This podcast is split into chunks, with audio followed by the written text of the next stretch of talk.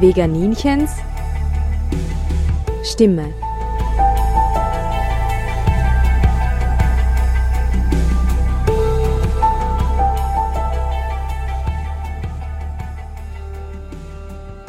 Hallo Welt, hier spricht das Veganinchen. Es ist ein Tag im Winter in Tirol. Wir sind umgeben von Schnee und hoch heroben im Wald, man hört es vielleicht auch, mit einem schönen Bergpanorama. Wir sind Rodeln, wir, das sind in dem Fall ich und die Niki Staudenherz, eine Freundin und ganz besondere Aktivistin, die ich ganz gerne mag. Hallo Niki. Hallo, Christi. Heute spreche ich mit dir über deine Arbeit als Aktivistin und Kampagnenleiterin vom VGT Tirol. Wie war deine Laufbahn? Wann bist du vegetarisch geworden und wann vegan? Ja, Vegetarierin bin ich schon seit meinem 11. Lebensjahr.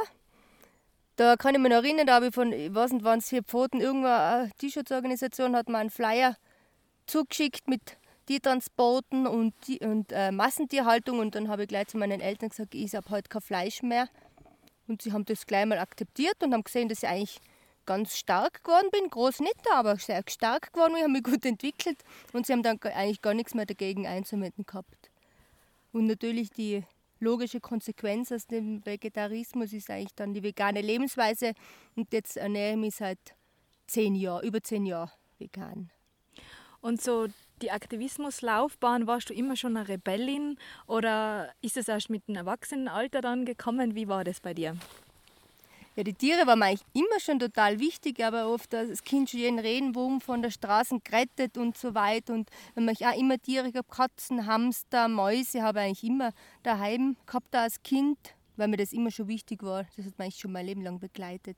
Und jetzt bist ja, du bist ja, du sprichst ja vor Ideen, vor Projekten und bist total aktiv auf vielen Ebenen. Gib uns mal einen Überblick, was du alles machst. Also ich bin ja Kampagnenleiterin für den VGD in Tirol und mache jetzt schon seit, also bin eigentlich schon seit meinem 15. Lebensjahr im Tierschutz aktiv. Da hat es einmal früher den Tierschutz aktiv Tirol gegeben, diesen Verein. Der hat sich dann aufgelöst und sozusagen ist in den VGD übergeflossen. Und mit Unterbrechungen bin ich eben seit sehr, sehr jungen Jahren schon dabei und wollte halt eigentlich selber dann nur mehr aktiv sein und habe eben seit ein paar Jahren mache ich selber das, den Infostand bei der anderen Säule, habt ihr sicher schon mal gesehen mit unserem großen grünen Zelt und ich mache äh, veranstalte auch auf der Uni eben auch Infostände oder Vegamania oder organisiere kleine Aktionen oder, oder auch Aktivtreffen, einfach um neue Leute zu informieren oder wenn sich jemand für Aktivismus interessiert, dass sie wissen, okay, da gibt es was in Innsbruck, da kann ich hingehen, mich informieren, ich kann selber aktiv sein. Und natürlich haben wir viele, viele neue, neue Ideen, die wir jetzt dann bei der anderen Säule sehen, was wir haben. Es gibt echt viel zu tun. Ein Innsbruck schon. Im Kleinen, ich weiß das, wenn wir unterwegs sind, auf Almen zum Beispiel. da bist du auch sehr aktiv. Und äh, wir sprechen da schon an, was da falsch läuft. Also das ist ziemlich unbequem. Sollen wir das kurz erzählen, mhm. was da war? Da gibt es ja diese netten Almschweine, die Lob gepriesen waren in einer, in einer Werbung. Und da haben wir gesehen, die sind in einem ganz engen Stall eingesperrt und drinnen läuft der Generator, es ist stickig und dunkel. Und die Schweine sind dann schon herausgekommen in ins kleine Gehege und sind halt dann ja, zwischen dem Spalier durch auf die Wiese zu den Kühen. Dann ist gleich mal eine Hürde gekommen, hat sie wieder eingedrillt und die nicht sehr schlanke Wirtin, die hat uns zusammengeschumpft, ob wir es jetzt aussehen, auslassen haben. Haben gesagt, haben wir natürlich verneint. Dann haben wir gesagt, ja, lass sie doch auf der Wiese herumlaufen. Die, das taugt ihnen ja, das ist so schön da. Dann hat sie ihm gesagt, nein, die müssen dick und fett werden, weil die werden geschlachtet. Und dann haben wir gleich was, haben wir immer gesagt, ja, okay, so dick wie du, oder? So müssen es werden. Hat sie geschaut. Als wir dann schon lange wieder herunten waren, sind uns noch Leute begegnet und haben gesagt, jetzt trägt sie sich immer noch über mhm, euch auf. Genau, wir haben Spuren hinterlassen, ja. Die Schweinchen werden wahrscheinlich nicht mehr leben. Mhm. Jetzt hat, haben sie sie wirklich geschlachtet. Aber es ist wichtig, dass man das auch immer wieder anspricht und man hinterlässt dann wahrscheinlich doch immer irgendeinen Eindruck, hoffe ich. Und es ist total schwierig für uns, da ruhig zu bleiben. Ist ja wichtig, dass man nicht ruhig bleibt. Ich meine, es geht ihnen schon besser als in der Massentierhaltung, aber es geht mir einfach bei solchen Wirtinnen um die, um die Einstellung gegenüber ihren Le äh, Schweinen.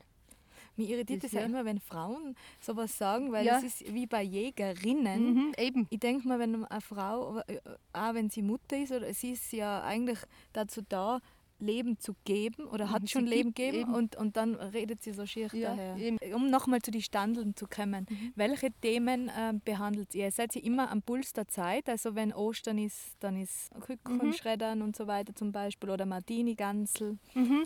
Ja, na, wir gehen eben da schon, eben jetzt im Winter machen wir vermehrt Pelzaktionen oder eben Fleisch ist immer dabei oder zu Weihnachten eben die Martinsgans. Wir haben da auch so ein, Stopfgansmodell oder wir haben eben kleine Leute dann auch über Echt, Unterschied Echtpelz, Kunstpelz. Zu Ostern natürlich wieder Osterlamm, Ostereier. Also das meiste eben, was mir immer am Herzen liegt, sind die Schweine und die haben da so einen großen Kastenstand, wo ich mich dann auch reinlege, dass die Leute einfach sehen, dass das Lebewesen sind, die da eingesperrt sind.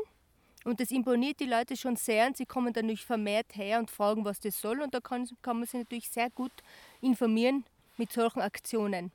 Und auch die Kinder, weil ich war ja Mhm. einmal in dem Kassenstand drinnen, die Kinder sind ja immer sehr betroffen, wenn sie dann, auch, du hast ja dann auch so kleine Schweinchen daneben Mhm. stehen und die fragen dann schon, "M, was ist das und warum steht das da? Mhm. Ja, die Kinder sind sehr viel sensibler und das wirkt sehr. Und wir haben ja auch eben auch Kinderfly extra für Kinder kreiert, damit eben die Erwachsenen nicht eben sagen können, ah, das sind so schlimme Flyer. Und wenn man sagt, na, das sind extra für Kinder kreiert, diese Flyer, dann können es, dürfen die Kinder auch die Flyer von uns nehmen und können sich informieren. Ja. Und äh, hast du das Gefühl, dass das was bewirkt bei den Menschen? Es ist ja ein immer wieder Aufrütteln, es ist unbequem, das immer wieder zu sehen. Äh, okay, ich habe da einen Pelz an und da gibt es eine ganze Gruppe, die dagegen demonstriert. Das will, da will ich jetzt eigentlich vorbeigehen. Aber hast du das Gefühl, dass du die Menschen ins Herz triffst oder zumindest aufrüttelst damit? Ja, wir rütteln sicher auf, weil wir einfach immer wieder diese Bilder zeigen von den Schweinen, vom Kassenstand. Und wir zeigen ja jetzt mal einen Film her von eben verschiedenen Themen, eben Schweinemast, Fleisch, Eierproduktion, Pelz. Und da kommen die Leute, die gehen die Leute nicht mehr vorbei. Gell? Und das ist ja interessant, auch erwachsene Männer, die eher dann oft, oder junge Männer, die eher unempfänglich sein, das ist verallgemeinert natürlich, aber die bleiben auch beim Film stehen und schauen sich den an und kommen dann zum Infostand und informieren sich sehr. Und ich glaube immer, dass dadurch, dass man immer wieder bei der Seite stehen und immer wieder die Bilder zeigen, da kann man sich sehr sensibilisieren. Und das sind eben keine schönen Bilder, sondern das ist die Wahrheit. Und die Leute werden immer, immer offener und es kommen immer viel mehr Leute jetzt zum Infostand als früher. Die, die meisten sind sehr positiv auch uns gegenüber eingestellt. Das hat sich auch sehr gewandelt. Ich habe ja erlebt, dass welche kommen, die einfach sagen, ich finde es das super, dass ihr das macht und über ein gewisses Thema dann auch mehr wissen wollen. Also die sich da wirklich interessieren und sich da wirklich einlesen. Gibt es da so Erfolgsgeschichten, die du da schon erlebt hast? Ja, schon, weil es kommt eben jetzt einmal ein junger Mann, ist dann, war beim Stand und einen Monat später ist er wieder zum Infostand gekommen als Passant hat gesagt, "Ma, ich habe jetzt aufgehört Fleisch essen und jetzt bin ich sogar vegan geworden, weil ich habe mich dann bei euch informiert und habe einen Film im Internet angeschaut und jetzt eben bin ich sehr betroffen und jetzt ändere ich eben meine, meine Ernährungsweise, meine Lebensweise. Und das sind immer so kleine Erfolge, die echt kommen, okay, ich bin vegetarisch geworden und ich denke mir darüber nach und auch viele Jugendliche eben kann man sich viel informieren. Man hat schon die Erfolge, es ist noch ein langer Weg, es ist ein harter Weg, ein unbequemer Weg, aber es bringt schon was. Und wenn man mitmachen möchte, wo kann man sich informieren oder die erreichen? Ja, eben, also findet ja meine E-Mail-Adresse eigentlich auf der Homepage von Freirad Ja. unter meine Sendung Ja. Kultur und Tierrechte. Das macht die ja. Niki nämlich auch. Ja, Sendung. genau, eben. Nächstes Mal kommst du zu mir. und da ist meine E-Mail-Adresse drauf. Und wenn ihr euch interessiert, könnt ihr mir gerne eine E-Mail schreiben. Dann melde ich mich bei euch und dann könnt ihr gerne mittun. Es ist so wichtig, weil jeder kann was machen, jeder kann sich für die Tiere, fürs Klima einsetzen. Jeder. Lass uns noch kurz über dein Zuhause sprechen. Ich bin ja sehr beeindruckt. Du hast ja ein sehr tierliebevolles Zuhause. Also fangen wir vielleicht mal bei den Vögeln an. Du fütterst die Vögel, weil ich habe gesehen, was da alles kommt, mitten in der Stadt nämlich. Ja, na, ich habe ein paar Vogelhäuseln, viele Meisenknödel und das ist oft der Wahnsinn. Ich glaube, ich habe heuer schon ich glaube, 1000 Meisenknödel aufgehängt und da kommen echt heuer Erlenzeisiger, ist Kohlmeise und die Finken und so weiter. Und das ist einfach schön, weil ich denke mal, der Mensch hat die Tiere so zurückgedrängt, jetzt haben wir die Pflicht, ihnen ähm, was zu geben wieder. Ein bisschen eben Futter zu geben, damit sie überleben können. Und es ist auch schön, wenn man dann die Tiere beobachten kann. Ja. Es ist wirklich ein ganz tolles Erlebnis auch. Das mhm. ist ja jetzt auch beim Rodeln oder wenn wir im Sommer mhm. wandern. Wir bleiben ja bei jedem Vogel und Regenbogen und Schmetterling eigentlich, eigentlich stehen. Und ich möchte kurz sagen, was ich schon heuer im Winter alles beim Rodeln gesehen habe. Und zwar habe ich eine ganze Bande Wintergoldhähnchen gesehen. Ja, schön. Die sind ja so klein. Die, ja, die, das ist der kleinste Vogel, ja. Ja. Mhm. Eine ganze Bande war es. Mhm. Dann habe ich Tannenheer habe ich sogar gesehen und Eichelheer. Der Unterschied mhm. ist, dass der, der Tannenheer ist so gefleckt und der ist eher ein gechillter Typ, während der Eichelheer, mhm. wenn du da in die Nähe kommst, der regt sich sofort auf. Mhm. Und natürlich Amseln, äh, viele Meisen, viele, die ich gar nicht bestimmen habe können. Also wenn man mal ganz langsam geht oder einfach nur stehen bleibt und hoch, da ist auch im Winter eigentlich ganz viel los, muss ich sagen, mhm. An den Bäumen und am Boden und überall. Hast du ja schon einiges gesehen an Tieren im Wald? Ja, immer Fuchs. Habe ich eigentlich sogar bei uns in der Siedlung gesehen und eben auch viele Tannenhäher, Eichelhäher und eben heuer sehr, sehr, sehr viele Erlenzeisige, Kohlmeisen, ja. Rotkehlchen. Die Rotkehlchen, die ja jetzt eigentlich bei uns sind, das sind ja die Rotkehlchen, die von Skandinavien herkommen, das sind ja gar nicht die unsrigen. Unsrige, die sind jetzt im Mittelmeerraum. Ja. Das ist ja total interessant, das da zu beobachten. Ja. Diese Kurzstreckenzieher sind eigentlich die vom Norden sind jetzt bei uns und unsere sind gar nicht da. Und du rettest ja auch Igeln. Also du mhm. bist eine große Igelfreundin. Mhm. Ja, weil eben, eben wie bei den Vögeln hat eigentlich der, auch der Mensch den Igeln immer mehr ähm, den Lebensraum genommen. Und das ist eben jetzt wirklich extrem schlimm. Also Igel sind jetzt schon auf der roten Liste laut EU, weil sie eben in den Gärten, es gibt viele englische Gärten, sie finden keine Insekten mehr. Durch das Düngemittel haben sie keine Immunabwehr mehr. Und gerade heuer im Sommer sind 80 Prozent der Igel in Tirol gestorben, weil sie einfach ähm, Parasiten bzw. auch verhungert und halt in meinem Garten füttern sie halt auch das ganze Jahr und da kommen sie und dann fressen sie und dann machen sie ihre Liebesspielchen. Und leider eben sie, ich habe letztes Jahr fünf überwintert und dann im Sommer sind vier davon gestorben. Also weil sie einfach ja, zu wenig Futter gefunden haben oder ich weiß es nicht, was jetzt passiert ist. Aber natürlich habe ich alle die dann die Igelbabys von heuer, die habe ich natürlich wieder, wieder gerettet und sind jetzt bei mir und jetzt schlafen sie und schaue, dass ich sie wieder überwinter, weil es einfach wichtig ist, dass man auch die Igel rettet. Und immer, wenn man Igel sieht, gerade jetzt zum Beispiel, also sofort reinnehmen und jemand anrufen, der sich damit auskennt. Ja. Aber auch im Herbst und im mhm. Frühjahr, wenn man einen Igel findet, mhm. gibt es da irgendeinen so einen Maßstab, wo man sagen kann, wenn er so und so viel wiegt, sollte man mitnehmen mhm. oder sonst in Ruhe lassen? Was kannst du mhm. da raten?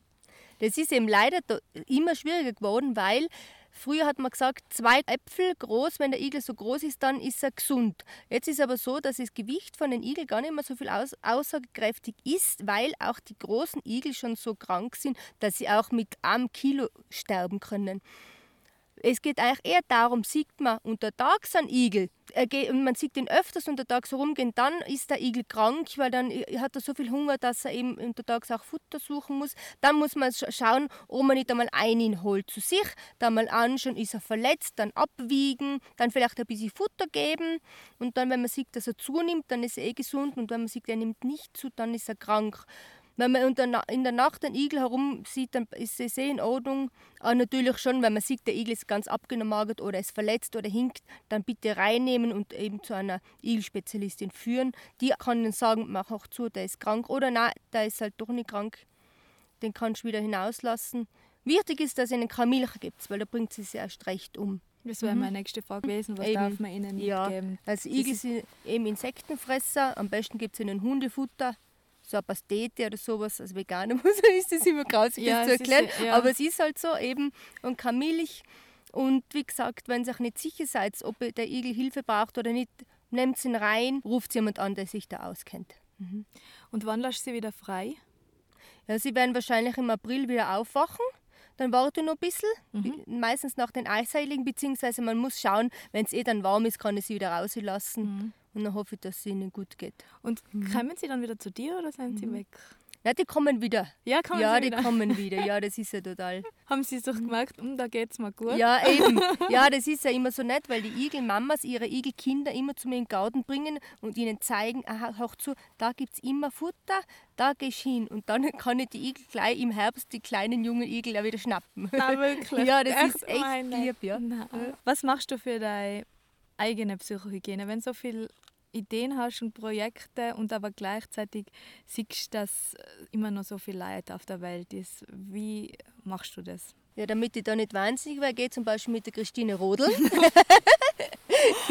Nein, ich gehe ich geh sehr viel Bergsteigen und wandern und bin ganz, ganz viel in der Natur, damit ich eben abschalten kann. Oder ich gehe viel ins Kabarett oder Konzerte. Das ist einfach, finde ich, ganz wichtig, damit man wirklich einmal abgelenkt ist, weil sonst, glaube ich, packt man das auf lange Zeit nicht mehr. Wenn man nur sich mit dem Thema befasst, ist man irgendwann mal nach ein paar Jahren, sagt man, ich kann nicht mehr und dann macht man gar nichts mehr. Und so ist es wichtig, Kabarett gehen, mit Freunden treffen, in die Natur gehen und dann, glaube ich, viel sozialen Kontakt haben, dann kann man das sehr, sehr lang betreiben.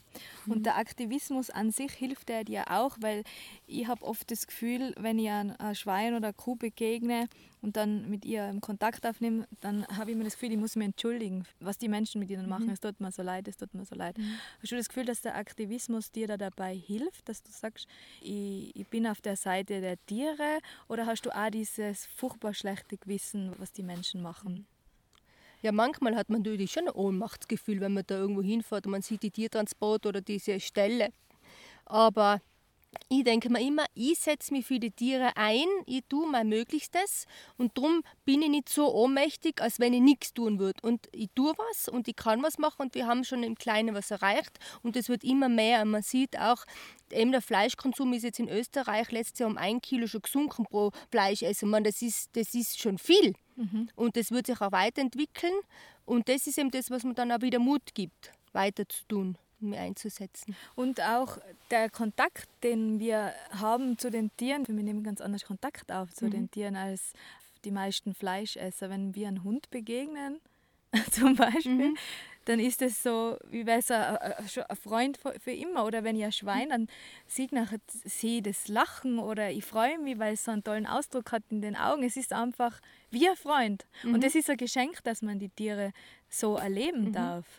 Also so empfinde ich das. Ja. Und aber umso mehr tut es auch weh, was mit ihnen machen. Ja, na eben, weil für uns ist das, das eben Tier nicht ein Schnitzel oder so oder ein Pfeffersteak, sondern das ist einfach ein Lebewesen, das gern lebt und herumhupft in der Wiese. Und das gibt einem natürlich dann schon viel Kraft, weil man eben die Empathie hat. Natürlich macht es dann auch traurig, wenn man weiß, okay, du im, im Herbst oder zuerst sind sie auf der Alm und im Herbst sind sie Schnitzel. Aber es ist, überwiegt das Positive, wenn man sich mit denen befasst. Und mit deiner Geduld, weil mir geht so, ich denke mal, mir, mir geht vieles zu langsam. Ja? Wir machen Aufklärungsarbeit, Bewusstseinsbildung, jeder weiß es auf Facebook oder sonstigen Videos, wie es abgeht. Jeder sagt, na so schlimm, warum tut da die Politik nichts? Na, ist alles so schlimm. Und es geht aber ganz langsam geht es nur voran. Siehst du das eher positiv oder denkst du, da, ma, manchmal, manchmal geht es mir schon zu langsam? Ja, sicher geht es mir schon zu, zu langsam. Ich denke mir schon einmal eigentlich, jetzt sehen die Leute die Bilder, sie wissen das eben genau und denken mir, warum essen die noch immer Fleisch? Warum gibt es noch Tiertransporte? Aber natürlich, ähm, man kann nur in kleinen Schritten was vorantreiben und es geht nur mit, eher mit Ruhe und mit eben Bewusstseinsbildung und leider langsam und oft eben gerade, wenn du über die Politik angesprochen hast, viele Passanten sagen ja dann auch, Mei, da müssen doch die Polit- Politiker was machen und die Gesetze ändern. Und so schieben viele Passanten die Verantwortung gleich den Politikern ab, denken gar nicht, dass sie eigentlich selber eben was tun könnten. Und ich bin da schon beinhaut und ich sage, schaut zu, bis die Politik Gesetze ändert, sterben noch so und so viele Milliarden äh, Tiere, aber sie selber können ja was machen. Sie können von heute auf morgen einfach aufhören, Fleisch zu essen oder keine Milchprodukte mehr essen und dann retten sie so sehr viel Tieren das Leben und sie können was dazu beitragen. Natürlich ist es ein unbequemer Weg für die Passanten, für die Konsumenten, aber es ist der beste Weg. Das sagst du immer in deiner Sendung, jeder kann was tun. Genau. Jeder. genau, jeder. Auch du. Nein, und es ist auch so, es ist auch so, wenn jetzt jemand jetzt nicht so an den Tieren hängt wie wir. Es ist ja nicht nur wegen den Tieren so. Du machst in deinen Sendungen ja oft das Thema Klima. Vielleicht kannst du das auch nochmal erklären, wie hängt das eigentlich mit dem Klima zusammen? ähm, gerade der CO2-Ausstoß. Zum Beispiel jemand, der alles isst, also Fisch, Fleisch, alles, der ähm, produziert durch seine, nur durch seine Ernährung, ich glaube, es sind über 500 Kilogramm CO2 pro Jahr. Und jemand, der sich vegan ernährt, 75 Kilogramm. Durch, nur durch seine Ernährung. Da kann man schon, sieht man schon einen großen Unterschied. Ähm, man kann durch die Ernährungsklima schützen oder Wasser sparen, weil natürlich eben für ein Steak sind es hunderttausende Liter und für, für Kartoffeln sind es äh, 200 Liter so ungefähr. Es ist nicht nur Tiere, sondern Klimaschutz, Menschenrechte, für die, für die Gesundheit kann man was tun, wenn man kein Fleisch isst. Genau. Es ist allumfassend. Ja. okay, vielen Dank, liebe Niki. Möchtest du noch irgendwas sagen den Menschen vor den Radiogeräten und äh, Handy oder Computer? Jetzt erst möchte ich mich bedanken bei dir gell, für das tolle Interview. Wir können alle was machen. Jeder Einzelne kann was tun. Ihr habt alle die Kraft und gemeinsam können wir wirklich was tun für die Tiere, fürs Klima, für die Menschen. Es gibt überall Informationen im Internet oder auf der vgt.at-Seite, vegan.at also, oder Albert Schweitzer Stiftung. Es gibt so viele. Es gibt keine Ausrede für das, dass man es nicht gewusst hat. Jeder. Jeder. Bis bald, eure Christina.